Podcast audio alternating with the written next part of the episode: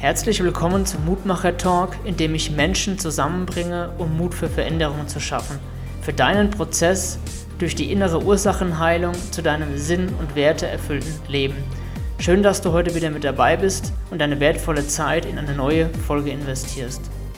Und heute es ist mir eine Ehre, habe ich einen ganz, ganz wundervollen Gast und zwar ist es Lorenzo Cibetta. Ich freue mich so sehr, dass du zugesagt hast. Danke dir. Mike, ich danke dir für die Einladung. Und äh, wenn nicht für dich, für wen dann? Oh, so schöne Worte zum, zum frühen Morgen schon. Danke dir. Ja, Lorenzo, ähm, ich möchte äh, ihn ein bisschen vorstellen. Lorenzo war bereits mit 23 Jahren Führungskraft bei einer der größten DAX-Unternehmen in der Telekommunikationsbranche, hat über 120 Mitarbeiter geführt, hat 250 Fachgeschäfte eröffnet und 300 Mitarbeiter in eine erfolgreiche Selbstständigkeit geführt ähm, heute allerdings ist er Gründer und Inhaber von Liedermacher und hat bereits 16.000 Menschen äh, in seinen Seminaren und Vorträgen begleitet und inspiriert. Er ist Bestseller-Autor, sein Podcast ist von null äh, auf die Top 10 in den iTunes-Charts äh, ja, gelandet und äh, ja, was, was soll man noch mehr sagen? Also äh, wahnsinnig große Persönlichkeit für mich und ich durfte im letzten halben Jahr bei ihm in der Ocean Mastery, da kommen wir später nochmal drauf, auch ganz, ganz viel lernen und, und äh, innerlich wachsen. Ähm, ja, Lorenzo, nimm uns mal mit in die Zeit als Führungskraft. Ähm, Im Außen hat es da sicherlich einen Eindruck gemacht. Ähm, ja, wow, ne? also mit 23 Jahren ähm, schon so eine Karriere gestartet und dann kommt aber alles ganz anders. Nimm uns mal mit in diese Zeit. Ähm, äh, sehr spannende Frage. Äh, ja, mit 23, wobei das äh, so war wie äh, hier äh, die Jungfrau zum Kind. Ne? Also mhm. war ja gar nicht so wirklich meine Absicht. Also mir wurde damals halt immer gesagt, du bist ein guter Verkäufer, ja, und ähm, irgendwann kam damals, ich weiß gar nicht, ich glaube, der Bereichsleiter war das damals, Vertrieb, und er hat irgendwann zu mir gesagt, hey, du bist ein geiler Verkäufer, dann kannst du auch gut führen. Äh, und ich habe erstmal gesagt, so, ah, ich weiß nicht, ne, so pff, kann sein, aber so mit Menschen, keine Ahnung, und im Endeffekt hat er nur so einen Zettel hingehängt. Ja, und gesagt, schau mal, Führungskraft. Und ich glaube, damals, Mike, waren es, ich glaube, 500 D-Mark mehr Gehalt. Ja. Und dann habe ich gesagt, geil, mehr Geld, einen Titel, mache ich. Aber hättest du mir damals gesagt, was ich für 500 Mark einkaufe, hätte ich es wahrscheinlich gar nicht gemacht. Also nicht so früh, nicht so früh, weil ich war ein geiler Verkäufer, mhm, mhm. aber von Menschenführung, keine Ahnung. Also, also ich, ich glaube, der beste Verkäufer muss noch lange nicht Menschen führen können und, der, und der, die beste Führungskraft muss noch lange nicht der beste Verkäufer sein. Ja?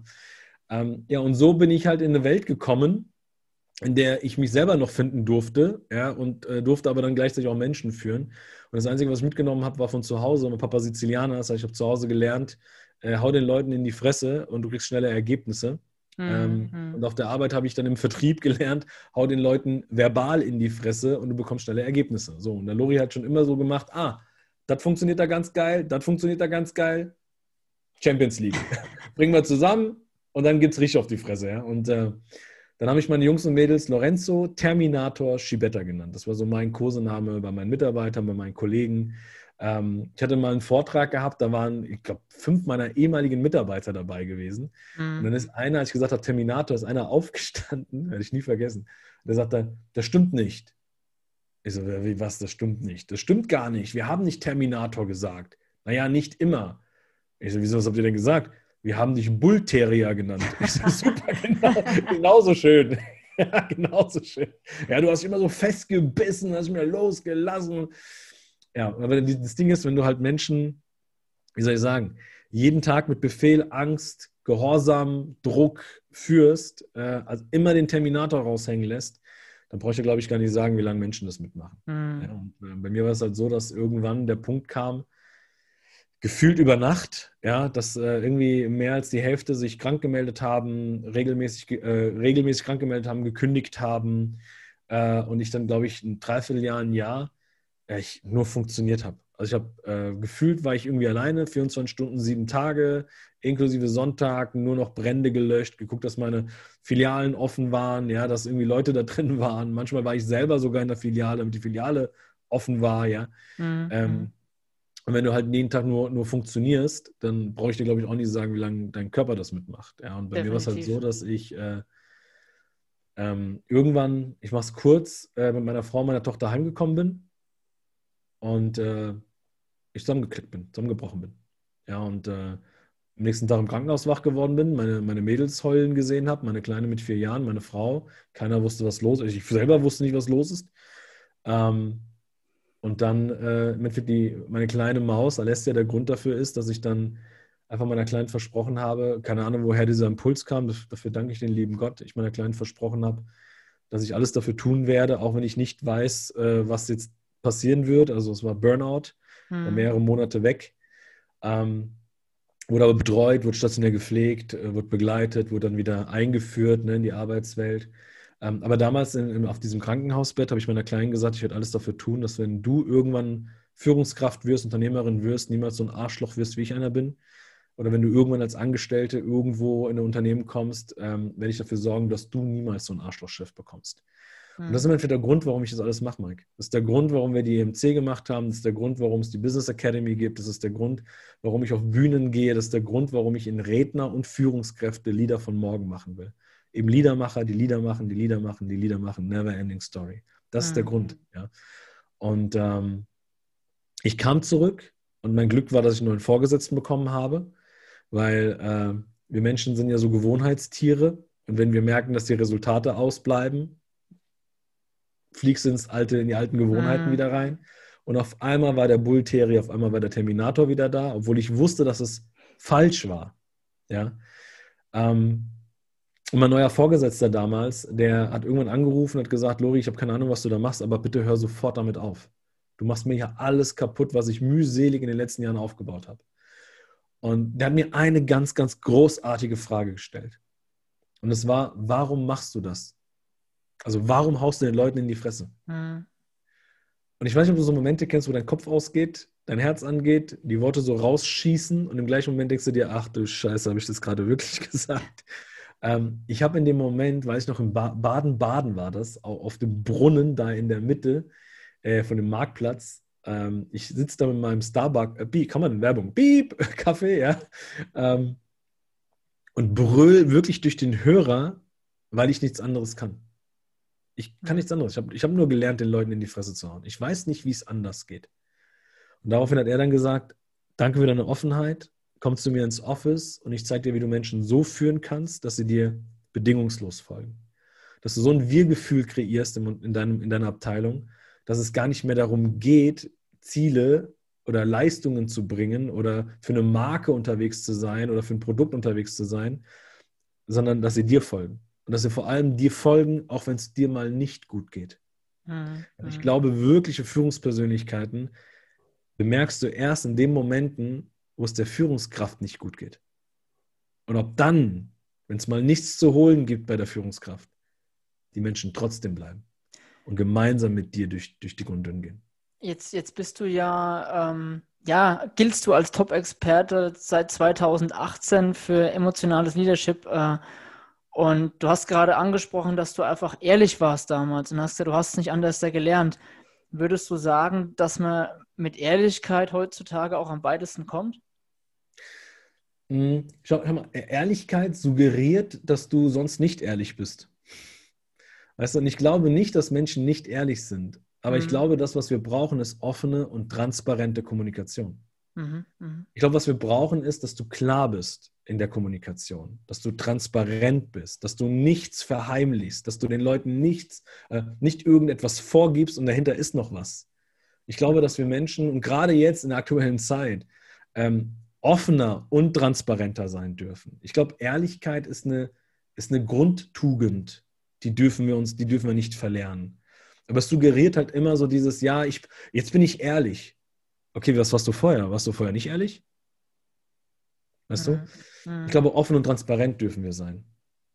Was mir jetzt als Impuls kommt, und die Frage stelle ich jetzt einfach mal in den Raum, auch wenn es vielleicht vom Thema ein bisschen abschweift, ist, ähm, Du hast damals gesagt, sicherlich auch unter Tränen vielleicht und voll in der Emotion, ich habe es nicht anders da gelernt. Äh, und dir sind natürlich in dieser Zeit, in der du autoritär geführt hast mit, mit Macht, ähm, sind dir ja viele Dinge entgegengeflogen von den Mitarbeitern sicherlich auch.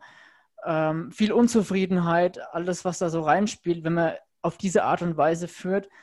Ähm, hast du dich in diesen Zeiten oder wenn dir da gewisse Dinge entgegengeflogen sind, selbst verurteilt oder wie bist du mit dir selbst umgegangen in dieser Zeit? Oh, das ist eine sehr gute Frage. Ähm, schau, wenn ich, wenn, ich, wenn ich heute zurückschaue und mich reflektiere, dann würde ich sagen, ich, ich habe das, glaube ich, so in der Form gar nicht bewusst wahrgenommen. Du musst dir vorstellen, ich bin einer von vier Brüdern, der zweitälteste, äh, typisches Sandwich-Kind, also so gefühlt unsichtbar. Ja? Mhm. Das heißt, mein, mein Verlangen nach, nimm mich wahr, seht mich, äh, ich kann was, ich bin hier, ja, lasst mich auch mal, ne? so war extrem groß. Also dieses Bedürfnis wahrgenommen zu werden war sehr groß. Im Vertrieb habe ich irgendwann gemerkt, ach guck mal, wenn du Leistung gibst, wirst du gesehen. Mhm, mh. Und ich war so dieser Typ, diese typische, also ich glaube, ich erfülle gerade jegliches Klischee. Ich war so diese typische Führungskraft, die man auf die Bühne geholt hat, weißt du, so auf die Bühne mit Orden und Schulterklopfer und dann schauen sich den Schibetta an, Benchmark, so müssen die Führungskräfte von morgen sein und da, da, da. Und das war für mich so, wow, genau dieses Bedürfnis wahrgenommen zu werden, Schulterklopfer zu kriegen, das wird gerade wahr, das ist geil, es geht runter wie Honig, ja, so. Mhm. Fakt war aber, und das habe ich zu dem Zeitpunkt nicht wahrnehmen können, ähm, dass ich in eine Rolle geschlüpft bin. Ich bin in eine Rolle geschlüpft, wo ich glaubte, ich muss diese Rolle spielen, mhm. damit ich diese Schulterklopfer kriege. Und wenn die Schulterklopfer ausgeblieben sind, habe ich die Rolle wieder gespielt, weil ich merkte, ach geil, die Rolle bringt Resultate. Mir scheißegal, wie die Mitarbeiter drüber denken, aber die bringen Resultate und dafür werde ich gesehen von meinen Vorgesetzten, vom Bereichsleiter, ich kriege wieder Orden und so weiter und so fort. Aber ich sage mal so, dieser stille Begleiter, der mich dann eben in ins Krankenhaus gebracht hat, war eben, dass ich eine Rolle gespielt habe, die tief in meinem Herzen gar nicht zu mir gepasst hat. Es waren nicht meine Werte, es war nicht die Art und Weise, wie ich führen wollte. Weil, ich muss dir vorstellen, sobald ich auf die Arbeit gekommen bin, Lori raus, Terminator an, mhm. in Presse. Arbeit war vorbei, ich fahre nach Hause, mache die Tür von meiner Wohnung damals auf, Terminator, Lori an, Alessia kam angerannt und ich habe sie geknuddelt, habe meine Frau geknutscht, äh, haben Spaß gehabt. Lori war wieder Lori. Und dadurch, dass ich aber einen Großteil meiner Lebenszeit auf der Arbeit verbracht habe, habe ich Werte gelebt, die mich nicht gefüllt haben und ich habe eine Rolle gespielt, die mich nicht erfüllt hat. Das heißt, ich wurde immer Lehrer, immer Lehrer, immer Lehrer, immer Lehrer, immer Lehrer und irgendwann hat mein Körper gesagt, okay, jetzt mache ich einen Shutdown. Mhm. Jetzt mhm. fahre ich dich mal komplett runter. Vielleicht brauchst du das gerade mal, um wieder Zeit zu bekommen, weil im Krankenhaus hatte ich viel Zeit ja, viel Zeit, mich zu reflektieren. Ich hatte, glaube ich, die heftigste Sinnkrise, die du dir vorstellen kannst, Mike. Mhm. Ich glaube, das war wichtig. Ich, ich kann mir auch vorstellen, dass sicherlich dein Körper dir über längere Zeit Signale gegeben hat. Ähm, ja, weil äh, wenn wir auf das Herz und die Seele nicht hören, wissen wir ja zumindest wir, äh, dass der Körper irgendwann mit Schmerz dann vorgeht und die Schmerzen immer größer werden, bis dann derjenige mal kapiert, vielleicht sollte ich mal auf das hier drinnen hören. Und ich gehe davon aus, dass, dass du Signale vom Körper immer wieder bekommen hast, aber natürlich nicht drauf gehört hast, weil du total in diesem Film warst, wie du gesagt hast. Ne? Ich habe funktioniert. Also ich, ich habe regelmäßig Migräne gehabt. Regelmäßig. Also von mhm. sieben Tagen konnte ich dir sagen, fünf Tage Migräne. Ich bin morgens mit Migräne aufgestanden, bin abends mit Migräne ins Bett gegangen. Merkwürdigerweise, Wochenenden waren keine Kopfweh da. Unter der Woche Kopfschmerzen, Magenschmerzen. Mhm. Ja? Ähm, ich hatte so einen typischen Lori Bhakti Kulori, keine Ahnung, also irgendein Virus, der nach, nach mir benannt worden ist, ich weiß es nicht, ja. Ähm, so, Magen, so ein Magengeschwür und so weiter. Also mein Körper hat mir ganz viele Symptome gebracht. Aber dadurch, dass ich funktioniert habe, war es für mich gegeben. Ja. Es war so, okay, das ist so die no neue Normalität, das ist halt mhm. so. Und ich habe halt funktioniert, weil über den Schmerz, des Kopfschmerz, des Bauchschmerz, stand halt der Schmerz von, ich werde nicht gesehen. Der war höher, der war größer, mhm. der, der, Schmerz war schmerzvoller. Also habe ich, war es mir scheißegal, ob die Kopfschmerzen da waren. Aber irgendwann hat halt mein Körper gesagt, okay, bis hierhin und stopp. Jetzt fahre ich dich mal runter. Und das war halt, in der Neurologie sprechen wir oder im Coaching sprechen wir von einer Muster, von einem Musterunterbrechen. Du funktionierst und funktionierst und funktionierst und funktionierst und auf einmal machst PAM. Mhm. Und das mhm. Muster wird unterbrochen. Und genau in dem Moment bekommt dein Körper, dein Geist ja wieder Raum zum Atmen. Die Musterunterbrechung ist ja dafür da, damit das System einmal auseinandergerüttelt wird. Und das war, glaube ich, das Beste, was mir passieren konnte zu der Zeit. Das größte ja. Geschenk, was du vom Leben bekommen hast. Ja. ja. Und jetzt, jetzt spule ich tatsächlich mal eine Zeit nach vorne und jetzt hast du ja äh, mit einem wunderbaren Team äh, Liedermacher gegründet äh, und ähm, ja, möchtest dadurch äh, sinn- und werteorientiertes Führen verkörpern. Ähm, ja, und das ist, das ist einfach, wie du sagst, äh, ähm, dass eine gewisse Menschlichkeit, eine gewisse Persönlichkeit, äh, Charakter und Seele äh, mit in die Führungsebene kommt. Äh, in so vielen Unternehmen wie möglich, so viele Menschen wie möglich, die rausgehen und Verantwortung übernehmen für andere. Ähm, was hat es für, für dich an Mut gekostet, diesen Schritt damals zu gehen? Ey, Digga, du stellst echt geile Fragen. ähm, was hat mich das an Mut gekostet? Ich glaube, ähm, eine, eine echte äh, Mut, also ich versuche es mal so zu beschreiben. Du musst dir vorstellen, ich habe ähm, nach dem Schicksalsschlag war ich noch eine Zeit lang in diesem DAX-Unternehmen, von dem du gesprochen hast. Und durch die neue Abteilung habe ich jemanden kennengelernt, der eine Energiedistribution in Deutschland hat. Ich glaube, die größte der Energiedistribution. Und der sagte mhm. damals zu mir, Lori, ich will dich haben. Ich habe im ganzen Leben, glaube ich, nur eine einzige Bewerbung geschrieben. Ansonsten wurde ich immer irgendwie abgeworben.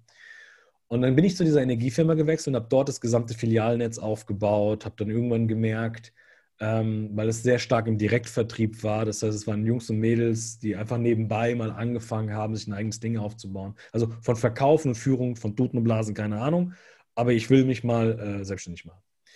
Und dann habe ich irgendwann gemerkt, okay, ich kann ihnen so oft sagen, was sie machen sollen. Die können das nicht. Ich heißt, ich muss irgendwas schaffen, damit sie verkaufen und führen lernen. Und habe in der, innerhalb dieser, des Unternehmens ähm, die erste Akademie gegründet und habe die erste Academy aufgebaut. Offline und damals schon online. Also wir haben auch Online-Elemente dabei gehabt.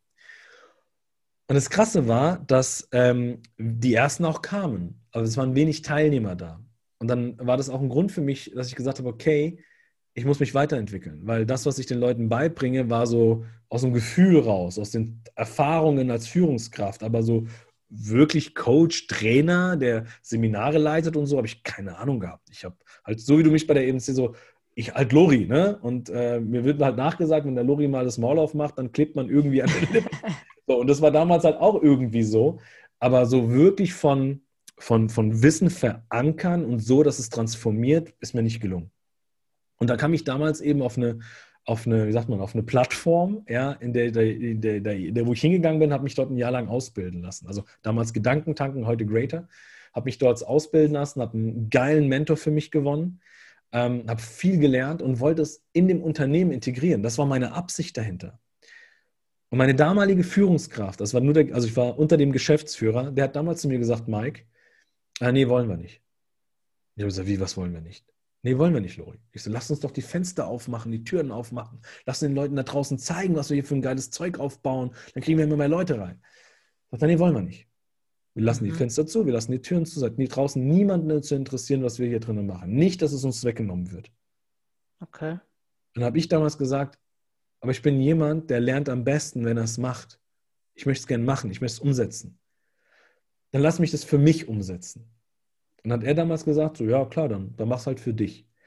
Und das war die Geburtsstunde damals von Lead Like a Rockstar. Das war so das Erste, womit ich rausgegangen bin. Erstens Social Media, äh, mich sichtbar machen, mich zeigen mit meinen Themen, das, was ich damals gelernt habe, direkt umzusetzen. Und irgendwann wurde es so groß, dass wir auf einmal nicht mehr 25, 70 Leute bei uns in der Akademie hatten, sondern 300, 400, 500 Leute in den Räumen hatten. Und ich kann mich an diesen Moment erinnern, um das jetzt kurz zu machen. Wir stehen beide, Geschäftsführer und ich, stehen beide vor dem Seminarraum. Die Leute kommen alle angelaufen, laufen an dem Geschäftsführer vorbei und umarmen mich und sagen, boah, Lori, wir haben voll Bock drauf und so weiter. Und ich glaube, dass das, weil der Geschäftsführer war so Magma-verstrahlter Hai, ne? also total rot dominant, so, ne? Okay. Ich glaube, dass das ihm sehr wehgetan hat in dem Moment. Und ich keine Ahnung, ich war dann drei Wochen im Urlaub, kam wieder und dann sagt er zu mir, komm mal ins Büro. Und dann habe ich mich ins Büro gesetzt bei ihm und dann sagt er zu mir, Mike, als würde ich dir jetzt sagen, Mike, hör auf mit diesem Coaching-Ding da, was du machst. Mhm. Mal angenommen, ich würde jetzt sagen, hör sofort auf mit diesem Coaching-Ding. Was würdest du mir sagen? Auf gar keinen Fall, weil das Bam. intrinsische Motiv viel zu hoch ist. Hast du gerade drüber nachgedacht oder kam das sofort? Es kam sofort. Sofort. Und bei mir war das genauso. Er hat da gesessen und gesagt, Lori, ich möchte, dass du ab sofort aufhörst mit diesem Lied Like Rockstar-Ding. Ich habe da gesessen und habe gedacht, nö. Ich sagte, wie nö? Ich so, nö. Das ist wie, als wenn du mir sagst, hör auf zu atmen. Geht nicht, kann ich nicht. Ja, dann werden wir beide nicht alt in diesem Unternehmen werden. Ich so, richtig. Es gibt nur zwei Möglichkeiten. Entweder wir arbeiten, wir arbeiten ab sofort auf Augenhöhe oder macht mir ein schönes Angebot. Und es war eine geile Zeit, die wir zusammen hatten. Und ich schaue weiter. Also Mut in dem Moment, Nein zu sagen. Weißt du, Nein zu dem, was er sagt, sondern Ja zu mir. Das war, mhm. ich glaube, eine, eine riesen, ein Riesenmut, was ich gebraucht habe. Vor allem, weil Tochter, Frau, Verpflichtungen im Hintergrund waren. Ne? Das war ja nicht für mich alleine, sondern ich habe ja auch meine Mädels da im Hintergrund gehabt. Aber in dem Moment habe ich gar nicht drüber nachgedacht. Dieses Nein kam geschossen. Ich sage dazu, das Universum hat mir noch so ein bisschen Arschtritt dazu gegeben, ja, äh, weil ich glaube, hätte das Universum mir den Arschtritt nicht gegeben in dem Moment, dann glaube ich, wäre es, also es wäre irgendwann gekommen, aber nicht zu dem Zeitpunkt. Vielleicht wäre noch ein Jahr oder zwei ins Leben gegangen. Aber auch hier wieder, ich danke dem lieben Gott da oben, dass er mir in dem Moment keine andere Wahl gegeben hat, hm. als mir da in den Arsch zu treten. Es hat für dich agiert, das, das Universum, wunder, wunderschön. Ähm, und das ist eine Steilvorlage jetzt auch gewesen. Und zwar wollte ich auf dieses intrinsische Motiv nochmal zu sprechen kommen. Äh, wenn, wenn ähm, ich bin ja auf dem Weg und, und viele andere, die sich vielleicht auch selbstständig machen wollen, in Zukunft ihren eigenen Weg auch gehen möchten, in welcher Form auch immer, es wird immer Phasen geben, in denen wir zweifeln. Es wird immer Phasen geben, wo wir so ein bisschen in emotionale Löcher kommen. Ähm, möchtest du mal so ein bisschen was zu diesem intrinsischen Motiv sagen, was so stark sein darf, dass wir da aus diesen Situationen wieder rauskommen, wenn es mal nicht so läuft? Ja, schau, wir, wir, also auch das wieder eine geile Frage. Ähm, weißt du, das, wir werden ja, wir kommen ja auf die Welt und laut Reis haben wir ja 16 Lebensmotive. Ja, ich glaube, dass in diesen 16 Lebensmotiven es ein Motiv gibt, was ein sogenanntes Grundmotiv ist. Und dieses Grundmotiv wird geprägt. Das heißt, zwischen einem dritten plus minus 25. Lebensjahr wird dieses Motiv geprägt. Ähm, unter anderem durch Werte, Glaubenssätze, äh, Bedürfnisse und so weiter und so fort. Und eins dieser 16 Lebensmotive hat eine höhere Wertigkeit die erkennen wir nicht bewusst, sondern erst in dem Moment, wenn du zurückschaust, ja, wenn du dich wirklich mal in, in Momente begibst, die nicht so schön waren, wenn du dich in Momente begibst, die auf der anderen Seite sehr kostbar waren, mhm. ja, weil ich sage, dieses Motiv, dieses Grundmotiv, dieses Lebensmotiv, was dich füllt, während du es bedienst, ja, ohne ein Ergebnis klar zu machen, sondern du bedienst es. Allein das ist schon Orgasmus hoch 10, ja, weil du einfach Bock hast, das Ding zu machen, ja. Ähm, das kannst du nur herausfinden, das liegt, das, das kannst du nur herausfinden, wenn du in beide Welten gehst. Weißt ich höre immer draußen, ja, im Schmerz, musst, du musst in den Schmerz gehen und bla. Größte Bullshit, ja. Es braucht beides. Es braucht den Schmerz, aber es braucht auch die Fülle, es braucht auch die Freude. Mhm. Beides. Das Motiv steckt dazwischen. Das Motiv wird von beiden bedient. Ja, ähm, in der MNC haben wir mal gesprochen über das Thema der Emotionen. Es gibt keine schlechte und gute Emotion. Es gibt nur eine dienliche und nicht dienliche Emotion. Und auch die Emotion wird von beiden bedient, von Licht und Schatten. Und genauso das Motiv auch. Das Motiv wird bedient von Licht und Schatten. Nur die meisten da draußen, Mike, gehen diese Reise nicht an. Die gehen da nicht hin, die schauen da nicht hin. Und ich glaube, wenn du da mal hinschaust, und für dich dann rauspulst, ja, weil es wirklich so ist, du darfst dich mit dir beschäftigen. Und wenn du dann für dich erkennst, ah, deswegen hat es so weh getan, deswegen hat es mir so viel Freude gegeben. Ach, das ist der Grund, warum ich mich bewege. Das ist der Grund, warum ich Fülle empfinde. Ja, dann Alter, wenn du das dann für dich gefunden hast, alles ab dem Moment bediene es. Ich sage immer zu meinen Jungs und Mädels im Mentoring, sage ich, Sobald du deine Seele greifst, weil das Motiv zu greifen ist, deine Seele, deine Seele zu hören. Hm. Und meistens, wenn du dich nicht bewusst damit auseinandersetzt, spürst du dein Motiv unbewusst. Das sind diese Momente, wenn die Seele zu dir spricht. Und die Seele kann nicht sprechen. Die Seele lässt dich fühlen durch deinen Körper. Die Seele kommuniziert mit dir durch deinen Körper, durch unkontrollierte Emotionen, die bewirkt werden, die du nicht greifen kannst. Gänsehaut, Tränen in den Augen, mm, der. Kiefer fängt an zu wackeln. Das sind so diese Momente, wo ich sage, wenn du so einen Moment hast, wo du Gänsehaut hast, und du kannst, sagen, du kannst Gänsehaut nicht kontrollieren. Du kannst nicht sagen, stopp, hör auf, geh weg, die ist da. Wenn dir die Tränen kommen, kannst du nicht sagen, stopp, hör auf. will ich jetzt nicht. ja, will ich jetzt nicht. Aufhören. Ja? Funktioniert nicht. Funktioniert nicht. Und ich glaube, wenn du so einen Moment hast, dann in dem Moment mal bewusst hinzugehen und sagen, okay, warum habe ich gerade Gänsehaut? Warum habe ich gerade Freudentränen in den Augen? Was tut mir gerade so weh, dass diese Wut hochkommt? Was genau ist gerade der Grund dafür? Und immer wieder, wenn du so Momente hast, bewusst hinzugehen und zu sagen, warum ist das gerade? Warum ist das gerade? Warum ist das gerade? Weißt du, manche machen, ähm, kennst du vielleicht vom Arzt, ne? Habe ich damals bei der Migräne zum Beispiel, durfte ich so ein ähm, Tagebuch führen, wann, wie oft ich Migräne habe. Okay. Lass uns doch mal ein geiles Tagebuch führen, wie oft du Gänsehaut hast, wie oft du Pipi in die Augen kriegst. Ja, wann, wie oft, zu welcher Zeit habe ich ja. das? Ja, und dann immer nebendran zu schreiben, das ist der Grund dafür, das ist der Grund dafür, das ist der Grund dafür, das ist der Grund dafür. Und dann mal hinzugehen und zu schauen, ah, was ist die Schnittmenge? Krass. Ich kriege immer Gänsehaut, wenn es ums Thema Freiheit geht. Ich kriege immer Gänsehaut, wenn es um Unabhängigkeit geht. Ich kriege immer Gänsehaut, wenn es darum geht, bedeutungsvoll zu sein. Wow.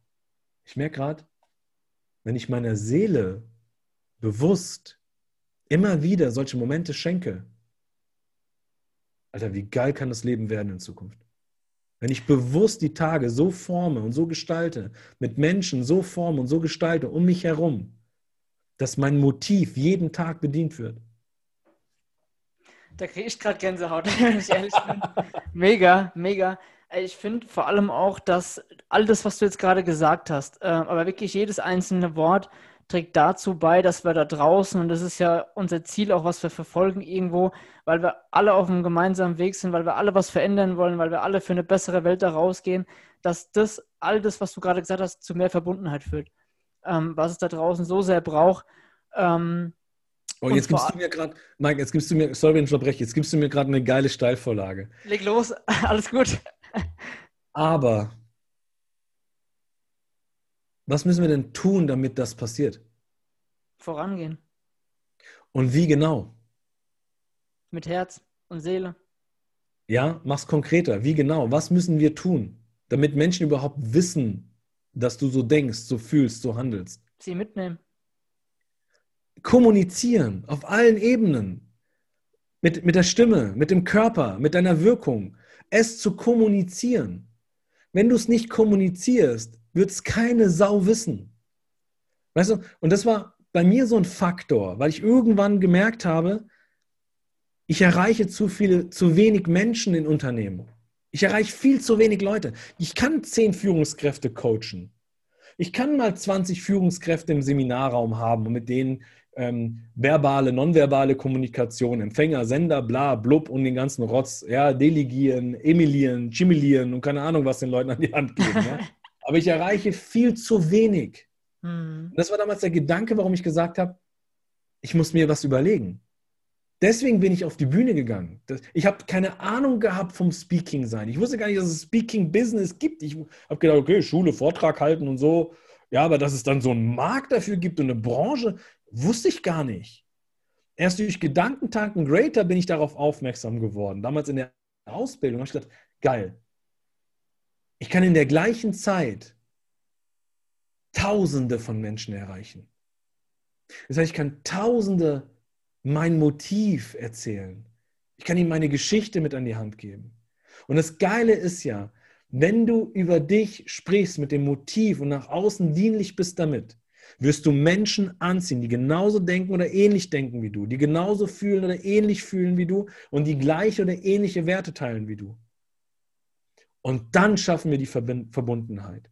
Und das war der Grund, warum ich irgendwann für mich die Entscheidung getroffen habe, gesagt habe, ich gehe nicht mehr in Unternehmen, also nicht mehr um Führungskräfte zu trainieren, mhm. sondern ich gehe in Unternehmen, um den Leadern zu zeigen, beziehungsweise mit ihnen zu, zu, zu ihre Rede zu entwickeln, dass sie Menschen berühren, dass sie Menschen abholen, dass sie Menschen für sich gewinnen, dass Menschen bereit sind, bedingungslos zu folgen, weil sie für sich einen Sinn in deren Motiv sehen. Und deswegen habe ich irgendwann angefangen, Führungspersönlichkeiten zu machen. Auf Bühne, was ja. auch zu mir kam wie die Jungfrau zum Kind. Das war nie meine Absicht, Speaker auszubilden. Aber irgendwann kamen die zu mir. Und irgendwann hat Stefan Friedrich zu mir gesagt, Lori, das, was du da oben auf der Bühne machst, wie so ein kleiner Junge im Sandkasten Burgen bauen, das kriegst du gar nicht mit, wenn du auf Bühne stehst. Und du kriegst gar nicht mit, wie die ganzen Leute, die bei dir im Publikum sitzen, mit dir anfangen, Burgen zu bauen. Wenn dir das gelingt, Menschen beizubringen, wie sie mit Herz auf Bühne sprechen, dass sie sich frei machen von Erwartungen, von ihren eigenen Erwartungen, dann werden die Menschen dir die Bude einrennen. Und damit hat er wieder einen Samen in mir gepflanzt, weil ich gesagt habe, die rennen mir die Bude ein? Noch mehr Leute, die ich erreichen kann, noch mehr Menschen, die ich erreichen kann. Geil. Und Multiplikatoren. Das heißt, ne, deswegen sage ich ja immer dieses Power Rangers-Ding. Mhm. Ich stehe nicht alleine mit meinem weißen Kostüm oder blauen Kostüm, sondern ich habe einen Mike, ich habe eine, eine Beate, ich habe einen Padde, ich habe ich hab Power Rangers neben mir stehen, nicht hinter mir, nicht vor, neben mir, auf ihren Bühnen, mit ihren Themen, mit ihren Motiven. Aber am Ende, und danke für dieses Wort, schaffen wir Verbundenheit da draußen. Gemeinsam füreinander.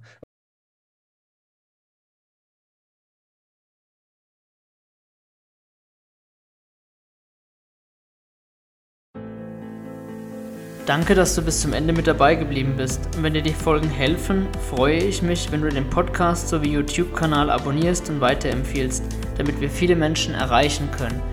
Mehr zu meiner Arbeit findest du unter www.mike-gerhard.com und für täglichen Mehrwert folge mir auf all meinen Social Media Kanälen. Ich freue mich auf dich, alles Liebe, dein Mike.